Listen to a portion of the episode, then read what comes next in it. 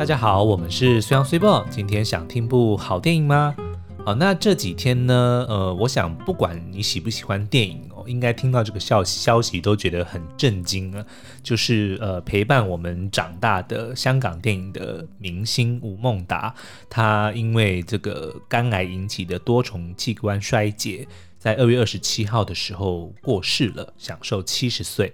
呃，那如同我刚刚提到的话，我们在这个成长的过程中，应该看过无数部他跟另外一位香港演员周星驰合作的喜剧哦，所以他真的可以说是我们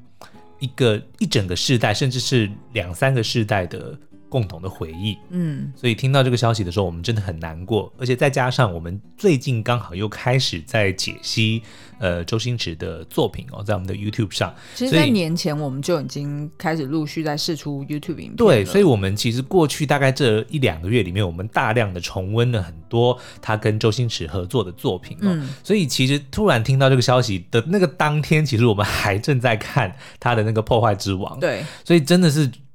整个就傻了，我就赶快叫 Super 说 Super 达叔死了，然后他 Super 马上就冲出来说什么，然后我们就真的很难过。我现在光是在讲这一段，我觉得我自己都有一点哽咽哦。嗯、那呃，可是因为他毕竟是一辈子都在娱乐大家，对，所以我们其实也非常的感谢他留下了这么多的作品哦。虽然离世都让大家感的感觉很难过，嗯，可是又一另一方面就觉得说我们。几乎只要打开电视，都可以看到 电影台在重播他的电影哦，所以某方面又觉得说好像他又不曾，就是又好像没有他又一直在我们的身边，所以真的是还蛮感谢他留下了这么多的作品，让我们随时都能够透过电影来回顾他的身影哦。呃，那所以我们在呃昨天呢，其实也在 YouTube 上面推出了一支影片，就是来回顾一下我们自己心中最喜欢达叔的十大经典角色哦。那应该大家会发现说，因为毕竟达叔是演喜剧为主的嘛，对，所以大部分的作品呢都是喜剧作品。可是呢，你们也应该知道哦，其实达叔的演技真的是没话说。他在一九九一年的时候就凭着《天若有情》这部电影呢，赢得了香港金像奖的最佳男配角。然后他其实也有不少的作品呢，其实在电影里面是并不是搞笑的，对，或者是说，即便是喜剧，你却能够看得出他的那个演技，他就把那个角色。不是搞笑的那一面，诠释的真的是入木三分。嗯，所以今天其实我们想要跟你们讨论一些不一样的，嗯，就是四五部达叔的作品，是他不是以搞笑为主，却能够看得出他真的是一位硬底子、实力派的演员。好，那第一部呢，我想要分享的是应该比较少人会注意到的作品。或者是可能是时时代太久远了，所以就忘记了。嗯，就是在二零零六年的时候，其实，在台湾有一部呃口碑台剧《白色巨塔》。嗯，然后他在里面的角色其实蛮吃重的哦。是，所以呃，我我记得我那时候在看的时候，没有特别去注意说，哦，这个人是吴孟达。然后这就是他厉害的地方啊，对，对不对？就是他已经变成说，嗯，虽然。大家都已经非常熟悉吴孟达这个角色，这个这个人哦，他的对，但是呢，当他去演这个剧的时候，你竟然会忘记他是吴孟达，真的忘记。对，然后所以后来就是我们在回顾他的生平的作品的时候，嗯、然后看到这一部，然后才突然想到说，哎，好熟悉哦，好像有，好像有，又好像没有，嗯、然后才回去再找那个片段。对，但是明明他演的这个角色真的是让人非常的印象深刻，可是你却不会。马上连接他是吴孟达，我觉得这真的就说明了他的功力耶。嗯、好，那我来介绍一下这部作品好了，因为可能不一定大家都有看过。嗯、呃，白色巨塔这这个剧呢，它其实是呃总共有三十九集，然后它是改编自呃台湾一个知名作家侯文咏他的小说。嗯。那呃，这个剧情内容呢，它是呃建构在就是有一间就是虚构的教学医院啦，就是你把它想成，比如说双和医院好了，对，就是那种特别大，跟北医合作的医院，对，就是那种特别大，然后很有。资源的一个医院，所以等于也是在社会上是高知高知名度。对，譬如说像呃里面的主要的剧情线就是总统的女儿，嗯、就是得得病了，她也是会指名就是来到这边来，呃给就是心脏外科或者是呃这这是外科医师或者是内科医师，他们就是要权威。对对对，就等于他们这间医院本身就很高知名度。然后他主要就是在描述说这个医界内部的一个政治生态，然后跟医生们他怎么去在这个政治生态底下去求生存，对，然后去往上爬，然后最终可以拿到最高的权利。其实大概就是这样子在描述这个故事。那里面的呃，就是角色呢，主要是男主角是言承旭，嗯。他饰演的那个苏怡华是啊、呃、外科的这个主治医生，然后那时候他还算是等于是初出茅庐，嗯、就是比较一个单纯，然后抱着那种就是医生的天职，就是要救人的这样子的初衷在，在呃这个医院里面，所以当然他就是很像误闯森林的那种小白兔嘛，嗯、所以一定就是被人家利用，或者是得罪很多人，对，或者是被人家就是怎么怎么操作，就是被当做棋子。所以这个是呃男主角，然后呃他的那个故事的主线呢，就是在描述说总统的女儿得了白血病，嗯，然后所以就来到了这个医院，然后这时候呢就呃刚好是这间医院的院长他准备也要退休，对，然后所以呢这间医院的外科主任跟内科主任呢刚好就是里面最大咖的两、嗯、两最热门的接班人选。没错，所以他们就内斗的很厉害。嗯、那呃，吴孟达呢，他所饰演的就是这个外科主任，叫做唐国泰。对，然后他们就同时成为了这个总统医疗团队的这个核心成员，然后带着他们底下的呃。就是班底对班底，然后一起来治疗。嗯，那当然就是大家也知道嘛，就是内科跟外科，他一定呃很多时候他要合作，但是很多时候他可能又会有不同的见解，因为毕竟他们从不同角度去呃剖析病人的状况。所以呢，这个主要的剧情线就是在描述说他们怎么去斗争，嗯，然后他们底下的人又怎么互相去斗争，然后谁被牺牲，或者是又出现了什么医疗上的纠纷等等的故事。那所以这个男主角就是刚刚讲的言承旭所饰演的苏怡华，他就是被这个呃内科主任给推荐说，哎，好像这个演就是苏怡华很适合去主导去动刀，去当主治医师。对，然后吴孟达这个角色呢，就是。呃，唐国泰他就很不爽，因为他觉得说苏怡华其实是我底下的人，欸，因为他是外科外科的主任，没错他就觉得说人家怎么可以来插旗我这边，嗯、然后来用我这边的人，对，然后他当然也是希望说他自己跟他的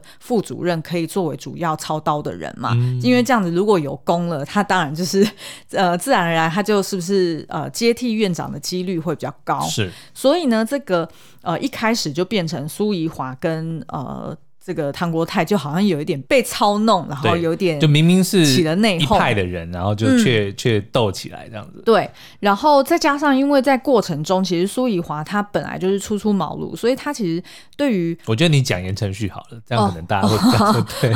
言承旭呢，在这里面他就觉得说，哎，好像呃，就是在。在医院内部有很多不成文的规定，嗯，然后其实是不合理的。呃，我我举三场例子，然后我是我觉得，嗯，就是吴孟达他表演这个角色最精华，然后最精彩的地方，嗯，就是这个唐国泰呢，他其实是呃，他是一步一步爬上来的，对，所以他其实是花了非常多的心思在熬他的资历。所以他一直以来都是一个比较传统的老师的概念，嗯、所以他就会觉得说底下人就是一昧的，就是要一定都要听他的指挥。对，那也因此呢，他其实养成了一个态度，就是非常的跋扈，嗯、然后非常的霸道。譬如说呢，其中有一场会议，就是呃，有另外一个他底下人，就是大家要一起。就是外科要一起审，说哦，这个人是不是呃，他其实资历到了，然后譬如说他写的论文够不够，嗯、呃，他发表评鉴会的，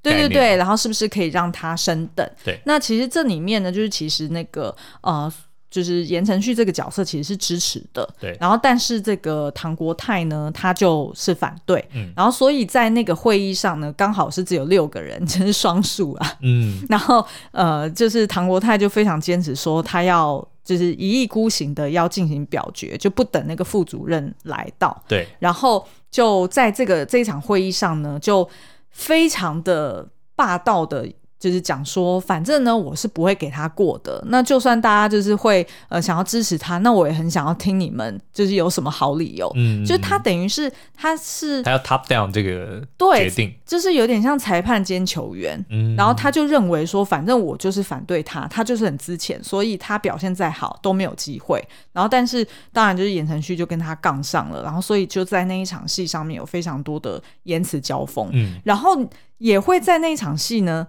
如果我现在回想的话，我就会联想到他有一点点像那个，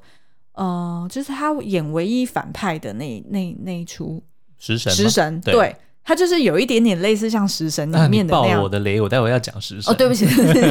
没关系。好，反正就是有点像那样子。可是呢，呃，他那时候的整个整个态度，你根本就不会联想到说。他跟周星驰有什么关系？他是一个喜剧演员，就你完全不会想到，完全不会。是，对。然后另外一场戏呢，就是呃，他就是争斗失败，然后输了院长的位置，结果他自己身体也出了状况，他居然呃半身麻痹，呃就是半身中风。嗯。可是他还是继续住在那个医院里面，然后他很希望他自己可以赶快复健。他还可以再把那个位置给争回来，对。但事实上，他其实已经大局已逝，他已经没有办法再回到以前那样子风光的地位了。嗯、那所以，他把这个角色演得很好、哦，包含呃，其中有一场戏是，他就在病床上面一直练习用左手签名，嗯，因为他右手不能动了。没错，可是他为什么练的是签名，而不是练其他的东西？嗯、就是因为。他以后要签公文之类的，要批准啊什么的。他只要是能够签名，嗯，他就说了，只要他能够签名，他就还可以去参加那些会议。哦，那他就还可以继续掌权。对，所以他就是坚持他要练他的签名。然后，但是因为他一直以来都是非常迷恋权力嘛，所以他把他家人其实都是赶到了美国去去求学、去生活。所以等于他跟他老婆也聚少离多。那那时候他老婆就回来拜托他说。算了吧，就是大局已定，嗯、然后你也剩，就是我们都老了，剩没多少时间可以在一起了，你就跟我回美国吧。那一场戏也真的演得非常好，因为等于是他一开始是跟他老婆怄气，嗯，他老婆就是看到他笔掉了，也不愿意帮他剪。于是他就自己生气的，就是半身不遂哦，然后还要硬要就是挤下床，是，然后就当然就是摔的狗吃屎嘛。结果他老婆就过来抱他，然后跟他讲说：“哦，我以前在美国受了多少苦，是时候你该放下。嗯”那一场戏，他从一开始的那种怨怼的表情，然后跟他老婆怄气，然后到最后听到他老婆描述，呃，他们。他的孩子们在美国的生活也不好过的时候，他的表情就慢慢软化，嗯，然后眼睛就从原本的皱着眉头慢慢解开。对哇，那一场戏真的演的超好的，哦，我都起鸡皮疙瘩。就是你会原本就像我刚刚在描述的第一场戏，在升等会议上面，他非常的飞扬跋扈，嗯，本来会想说，哦，那就是一个。食神里面反派的角色，你会你会有一点讨厌他，然后会觉得说他怎么可以这样欺负言承旭？但是等到看到他中风之后的那个表现，嗯、哇，实在太精彩了。然后最后一场戏，我觉得更精彩的就是他跟他老婆和解之后，但是他隔天呢，还是决定说他要去参加另外一场会议，然后去跟他的副主任去呛虾。然后跟新任的院长去呛下，因为以前是他死对头嘛。对。然后那场戏，我觉得也是，搞不好是编导，我不知道是不是原本剧本里面就有帮他写那么多那么长的动作戏。对。就是他一个人从病床上面坐到轮椅上，嗯、然后再从轮椅啊、呃、拉到旁边，然后去打开行李箱，把他的以前的医师袍拿出来，嗯、然后把病人的。衣服换下来，对，然后把医师袍穿上去，全部都是半身不遂的哦。然后一个人做演这整个我觉得应该是要表现出他的这个执念，对，应该是对。然后最后一个人，然后再滑着那个轮椅，然后冲到那个会议室，然后跟对方呛虾，哇，真的是一气呵成。而且我觉得应该除了达叔，没有人能够。演得了这个角色，对，就是光是听你这样子叙述，我觉得我没有办法想象说，如果换了一个演员去诠释这个角色，我我没有办法去想象。对，而且其实老实说，我非常推荐大家可以回去找《白色巨塔》来看，嗯、真的很精彩。然后，呃，我现在回想那那就是那几出比较经典的戏嘛，我觉得达叔在里面哦，真的是。画龙点睛。嗯，对，他真的是可以把一个反派，然后演得这么的迷人，可是又这么的可怜。对，对我觉得这。这这个，然后重点是，他是一个我们这么熟悉的演员，可是你在看的时候，你就会完全忘记他以前的搞笑的，他以前那些无厘头的演出。对，而且我觉得很特别，这边我还要特别讲一个，就是呃，他其实是呃剧组人员他们找了另外一个硬底子的演员，好像是赵顺吧，嗯、就是大家应该不是太熟悉，就是以前一个很老牌的一个演员，对，帮他配音讲，就是讲一般的这个呃，就是国语，然后。呃，他的声音跟达叔其实是有一点，就是蛮蛮接近的。可是你听得出来说，哦，那个不是平常在周星驰电影帮他配音的那个演员。嗯、然后呃，等到演到他中风的时候，也有可能是刻意这样子安排，就让达叔用他自己的声音。哦。所以呢，他在里面，他一边憋着嘴，大家想象就是半身不遂嘛，脸部也都麻痹了，然后所以他嘴巴是。憋住的是没有办法好好张开嘴讲话的，嗯、可是他却用那样子的方式讲出来的话，你还是听得很清楚，就是就你就知道说这个是他的功力有多强，他才有办法用，就是他带着广东腔的声音，但是还是可以表演的这么好。唯一一个露馅只有他，就是一开门要跟人家呛下的时候说“嗯，好意思”，哦，讲广东话，对对对对对，应该要讲不好意思，但是他讲成“母后一席”，嗯，对。好，其实我们一直以来都有在强调说，因为喜剧哦，是我们认为最难演的一种戏剧表演哦，嗯、所以如果能够把喜剧演得像呃达叔这样子行云流水、举重若轻，其实就代表说他可以轻松的驾驭各种角色。所以，我们接下来我想要讲的呢，嘿嘿，就不是食神。我想要，我想要讲的是《少林足球》。好哦，大家应该都很熟悉这部电影哦，因为的确它应该算是周星驰呃在全球来说知名度最高的一部电影哦。后来好像不止在好莱坞，甚至在欧洲呢也有上映院线哦，而且票房都还不错。但是呢，达叔在这部电影里面呢，虽然跟他的老搭档周星驰合作哦，可是却非常呃罕见的，他并不是搞笑。嗯，就你仔细去想，你应该，你应该乍就是我一讲到少林足球，你可能会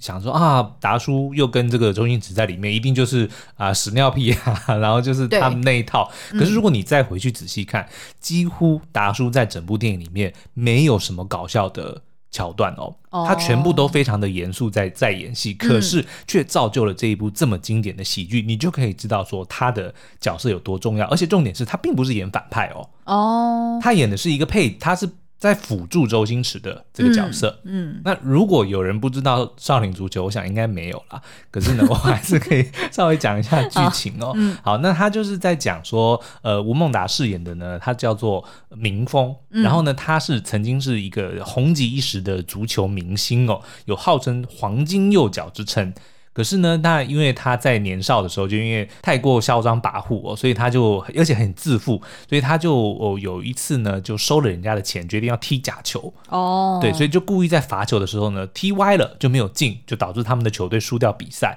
可是呢，这个当然就引起了球迷的这个、呃、不满哦，所以就冲进场上。引发了暴动，然后呢，还有一个人就是拿了一根棍子把民风的这个右脚打断，把他的黄金右腿打断，嗯、所以导致呢，他从此不能够再踢球，然后也就消失在足坛，然后也就变成了一个潦倒的人。那当然也就过着并不顺遂的人生嘛。所以你看到他一开始出场的造型，其实就跟个流浪汉没什么差别哦，就是呃蓬头垢面啊，然后呃走路当然一一摆一摆的。然后呢，就遇到很多事情，好像也都是不屑一顾，就是他已经养成了那种愤世嫉俗的的心态嘛。嗯。那直到有一天呢，他遇见了周星驰所扮演的这个阿星的角色哦。那这个呢，呃，周星驰他其实是一个少林弟子。嗯，但是呢，他就一天到晚在想到底还有什么方法能够把他们的少林功夫发扬光大，所以他就尝试了很多呃奇奇怪怪的东西，比如说少林功夫加唱歌跳舞，对，少林功夫吼耶，就真的是非常的好笑哦。那但是当然就是都是以这个失败收场嘛。那直到有一天呢，他这个无意之间呢，他跟一群小混混在。斗争的时候呢，他就用了一颗足球把对方就是踢跑了，就是靠着一颗足球把对方踢得落花流水。刚好呢，这件事情呢就让这个呃吴孟达看见了，然后呢，他就发现说，哎，原来这个周星驰的这条腿这么厉害，然后如果拿来踢足球，真的是不得了。嗯，所以他就跟这个周星驰说，哇，你这条腿，不如我们就来合作组一个足球队。然后呢，一来可以让你把这个足球发扬光大，不是让你把少林功夫发扬光大；二来呢，我们也可以组一支足球队。嗯，然后他，然后周星驰就问他说：“哎，少林功夫加足球有搞头吗？”他说：“有搞头。”于是呢，他们就开始了这个组队的过程哦。嗯，那但是从头到尾呢，因为他明峰这个角色呢，他。有一段非常悲惨的过去，对，然后他也一直觉得说他的人生的不顺遂呢，就是因为当年犯了一个错误，嗯，所以你可以看到他从来他就没有。怎么讲？开心过的、那个、就很抑郁啊，对，一直很抑郁哦。所以即便是呃遇到了这一群人，他虽然看见了希望，可是大部分的时候他还是很担忧。嗯、比如说，因为这一群人他们根本不就不知道该怎么踢足球嘛，就只是一群乌合之众哦。即便武功高强，嗯、可是连基本的规则都不会。所以很多的时候呢，你就看到他都在为了球队的表现或者球队的未来在烦恼着哦。所以他也没有这个功夫去跟周星驰他们搞笑，嗯、他也没有这个功夫去跟其他的球员。怎么样？就只是想要让他们能够成为更好的足球员，但是呢，他在这里面，不管是用鞭策，不管是用激励，不管是用呃冷嘲热讽的方法也好哦，你就能够感受得到，说他真的是把这个角色诠释得非常的好。嗯，而且这一部是不是跟星爷最后一部合作？这一部也是我们呃。对于喜欢周星驰或喜欢吴孟达的观众来说，应该别具意义哦，因为这部是在二零零一年的时候上映的，然后的确就是他们两个人合作的最后一部电影。嗯，嗯好哦，那你接下来要介绍《天若有情》还是？好了，我来讲一下《食神》好了。哦、好，那在《食神》里面，刚刚其实 Super 已经听到了，呃，已经提到了。这个达叔在里面呢，就是演的一位反派哦。嗯、那但是呢，并没有名字。我还特别再回去重看了一次，的确有、哦、这个角色是没有名字哦，没有名字。他就是一个大快乐集团的老板哦，就叫老板啊。他他对，就大家就叫他说老板嘛，他就就没有人就就叫他名字嘛。哦、然后那个周星驰叫他衰衰人哦，衰养，对 对对，好。哎，还蛮妙的耶！我不知道，对啊，原来是没有名字的角色。然后呢，他就是一个知名的饮食集团的老板嘛。然后原本跟周星驰就史蒂芬周对是事业上的伙伴，但他们两个基本上都是奸商啦。嗯，就是会想办法，想尽办法来剥削他们的顾客。比如说，就会这样讲说，呃，那个饮料里面冰块有多。放多满，对，有多满放多满，吸管有多粗放多粗，对，就让他们喝了以后马上就要再再点一杯之类的。然后用的食材呢，当然也就是不是好的好的东西，然后就是一天到晚想要占客人的便宜嘛。嗯、所以呢，他但他们也的确获得了很大的成功哦。可是他就一直觊觎这个周星驰食神的这个招牌，然后还有他的这个事业版图哦。然后再加上因为周星驰太嚣张，对，周星驰其实非常的不尊重他，嗯，就常常会时不时损他呀，或者是当别人的面羞辱他，所以他的确看周星驰不顺眼很久了，嗯、所以就一直要想办法去设计他。那果不其然呢，他就有一天，这就是因为我想要讲那个迷音啊，就是哎，有批牛肉很便宜的话，哦、有需要的话打这个电话，他就是。知道说周星驰一定会贪小便宜，对，就他不不在乎这个牛肉的品质嘛，他只需要便宜，嗯、所以他就趁这个机会就说啊，你如果有需要买便宜的牛肉，你就找我打这个电话。但是实实际上这个牛肉的确都是有问题的，所以导致呢他在那个客人吃了之后呢，就发生了集体的食物中毒，所以就重创了他的商誉。嗯、但在此同时呢，他又安插了一个。很厉害的厨师，就是一个叫唐牛的，在他的身边，一开始只是当一个好像呃插科打诨的一个一个小小助手一样，但是没想到其实他就是慢慢慢的在处心积虑的想要找机会把周星驰除掉。对，所以果然就在一个这个公开的场合呢。这个周星驰又要推出一个这个 剥削客人的一个什么套餐？对，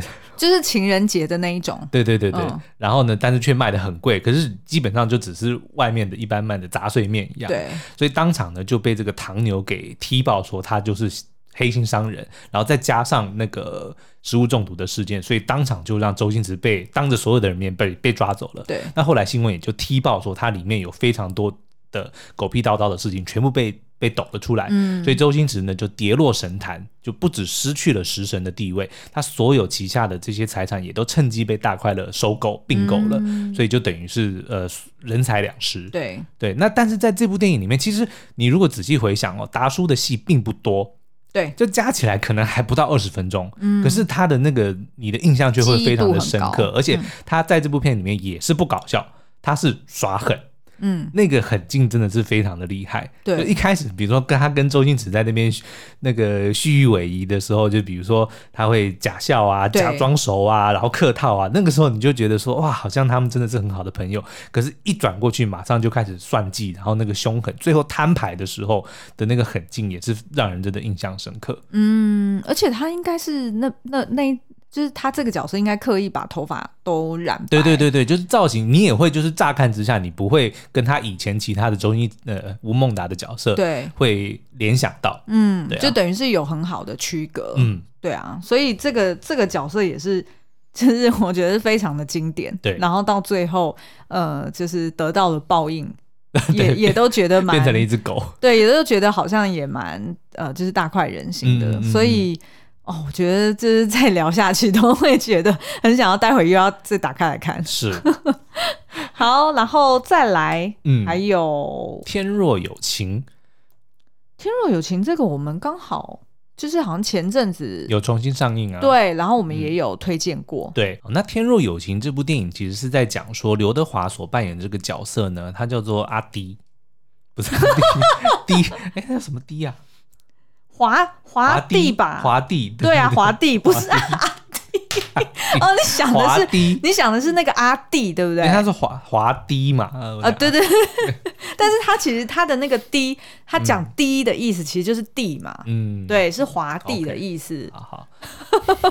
好，那华迪呢？他其实是一个黑社会的车手哦。那有一次呢，他就是负责去绑架一个富商的女儿哦，也就是吴倩莲这个角色。对。但是两人呢，哎，却发展出了一段感情哦。嗯。那在这个吴孟达他所饰演的角色叫做太保哦，其实就是刘德华的同门，然后也是好朋友哦。嗯。可是因为他的这个天性比较懦弱，所以即便是在江湖上走跳，但是却一天到晚被人家欺负，但是他自己也就不敢去出头。反抗。对，所以总是就是被欺压，然后被欺负的那个人哦。嗯、呃，可是他跟刘德华之间的感情非常好，然后对他就是也有点把他当成自己的弟弟一般的看待哦。嗯。可是这部片里面，就像我们刚刚讲，他其实呃并不是喜剧，而且其实还蛮悲惨的。对对，所以在这部电影里面，其实你就可以看到达叔他一直在。隐忍，他就一直在压抑自己，嗯，对，但是他因为本性又非常的善良，所以你就可以看到他在这里面不断的这个冲突，就他其实非常不适合当。混混，或者说在在江湖里面的人，哦、对，但是又因为情势所逼，然后他个性又不合，嗯，对，所以等于说他他就一直不断的在累积他的怨气，嗯，那最后的结局我觉得也非常的这个经典哦，就是因为那个刘德华就是看到他的宿敌，所以就要决定上去报仇，但是没有想到反而就是被杀，嗯，但是最后呢，报仇的人反而是。达叔，嗯，就是太保这个角色冲上去，把他自己来一直一直欺负他的那个喇叭那个宿敌呢杀死了，但自己他也身受重伤，对，可是他就。痛的那个同时，他就觉得非常的开心，终于出了一口气，嗯、所以他就一直在讲说啊，我终于杀死喇叭了，我终于杀死喇叭了，嗯、然后最后倒在那个车子前面，应该也是一起、哦、也是死掉了，好，好悲剧的，就是很悲剧的小人物故事。对对对对。但其实我对《天若有情》最最有印象的，就我后来没有再重看，嗯、我就是凭我自己小时候看过的印象，对，是刘德华跟吴倩莲就是穿着那个白。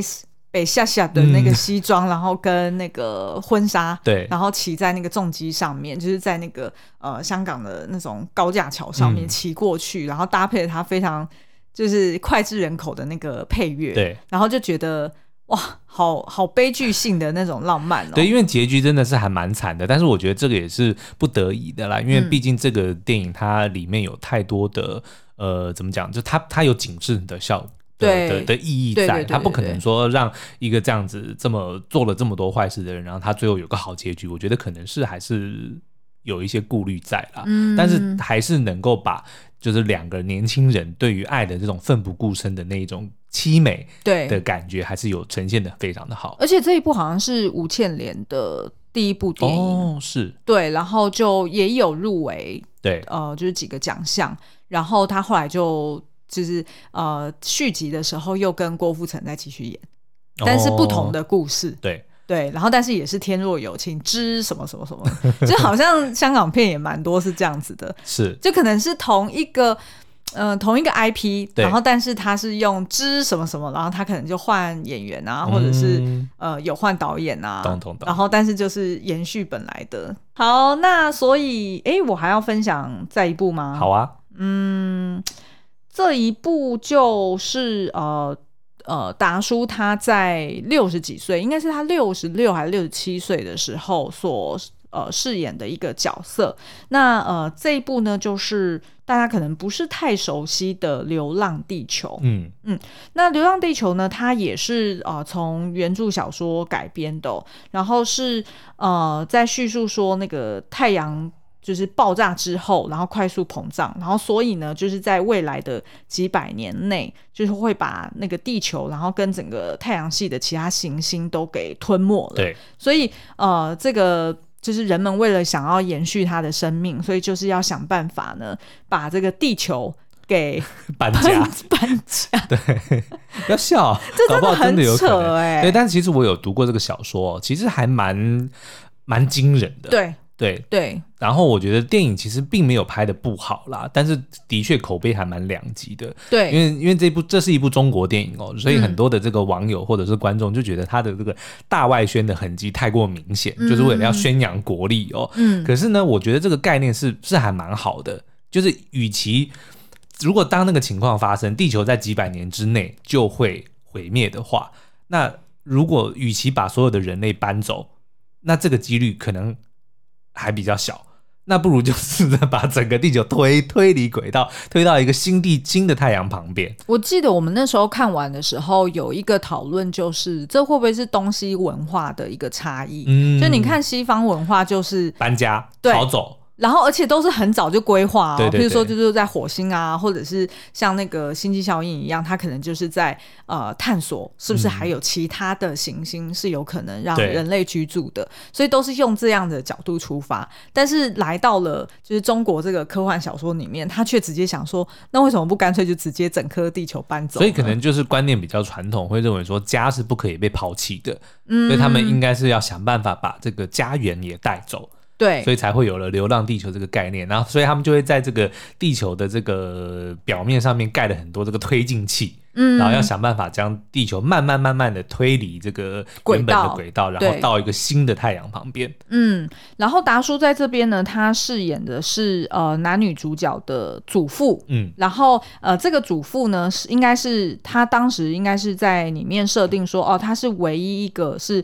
呃跟我们是同一个世代的人，因为他等于活到那时候他是设定说他是七十几岁嘛。嗯、然后呃他那个故事是发生在二零七五年，对，所以等于。于是达叔这个角色是唯一是二十世纪末，嗯、是二十世纪吗？还是二十一？二十一世纪？哦，二十一，对，我们是二十一世纪的人。对，没有，他是二十世纪的人。哦，那我们是二十世纪的人嘛？对。那你干嘛要？那你该干嘛？因为我数学不好嘛。好啦，反正就是他是唯一一个二十世纪末出生的人。嗯、对。然后，所以他曾经看过很繁华的上海。对。也就是我们现在认知的呃大城市的模样。两千年以前的世界。对，所以他等于是说，当呃那个就是地球在未来毁坏的时候，所以他就会非常的感慨。嗯、等于是说，小时候他的童年记忆，呃，这个世界这个。这个这个星球它是有很舒服的生活，嗯，然后大家可以呼吸到新鲜空气，然后在外面是有呃分明的四季变化，然后资源又很充足。对，那但是没想到就是到了二零七五年的时候，却变成一个好像很很冷。就是很冰冻的一个地球，然后寸草寸草不生的感觉。那达叔在这边呢，他就是饰演他是一个，即便年纪很大了，但是他还是在当一个运输员，就是在开那种大型的、嗯、呃，算卡车吧。对。然后呃，当这个就是呃，就是地球出状况之后，他得要就是跟着那个呃男女主角，就是刘启跟韩朵朵。去想办法，呃，去到一个另外一个地方，然后所以呢，就是由他来开车载着这两个孙子跟孙女。嗯、那其实达叔这个角色，他一开始就是有几场戏，他当然就是慈祥，然后但是会有一点点搞笑的呃祖父，然后但是呢，到了后面其实有几场戏我就不爆雷了，就是其实呃生离死别对。对，当然啦，就是这种这种电影，它一定会得要揭露一些，就是比较，就是它要有一些比较大的。而且我觉得也不能算暴雷啦，因为其实类似这种电影呢，它的最终的目的当然就是人类的新希望。嗯，所以为了要促成人类的新希望，当然老一辈的会愿意牺牲自己，这个我觉得就是无可厚非。几乎所有的末日电影都是，比如说父子辈的，他们一定都会像比如说布鲁斯威利，嗯，对不对？也是。当有选择说是要让年轻人来执行任务牺牲，还是让老年人执行任务牺牲，肯定都是老一辈的人，嗯，因为年轻人就代表未来嘛，嗯，对不对？所以我觉得这这个也没有什么好爆不爆雷的。也是啦，嗯、但是呢，的确网络上蛮多评论都是一致认为说，呃，达叔这个角色在这部电影里面是最大的亮点，就等于是说他的呃，不管是演技或者是他。呃，所代表的精神，对，也就是说，他是唯一一个还记得过往地球模样的一个人。嗯，然后他怀念着他的妻子，怀念着以前的生活，然后希望把呃，就是接下来人类的希望传承给他的孙子孙女的时候的那一种呃情感，其实大家都觉得蛮催泪的。嗯嗯，好，那这五部作品其实就说明了达叔呢，虽然是大部分大半生都是演喜剧哦，可是呢，这也是因为他有非常深厚的实力，嗯，跟演技哦，嗯、才有可能把演喜剧演得这么的行云流水。对，所以大家如果怀念达叔的话，除了可以去回顾他的那些喜剧作品之外呢，我们刚刚介绍的这几部也可以看到比较严肃、比较不一样，然后露出真功夫的演技的作品。嗯，我是最推荐《白色巨塔》。是。因为《白色巨塔》本身也是一个很好看，我觉得是蛮里程碑的一部台剧。再来做一个解析好了，搞不好可以哦，搞不好可以哦。嗯，三十九集哦。好，我们想一下。好了，那我们今天的节目就到这边。那如果你想要看我们解析这个达叔的十大经典角色的话，也可以到 YouTube 上看我们的影片哦。那我们今天节目就到这边，我们下次再见，拜拜，拜拜。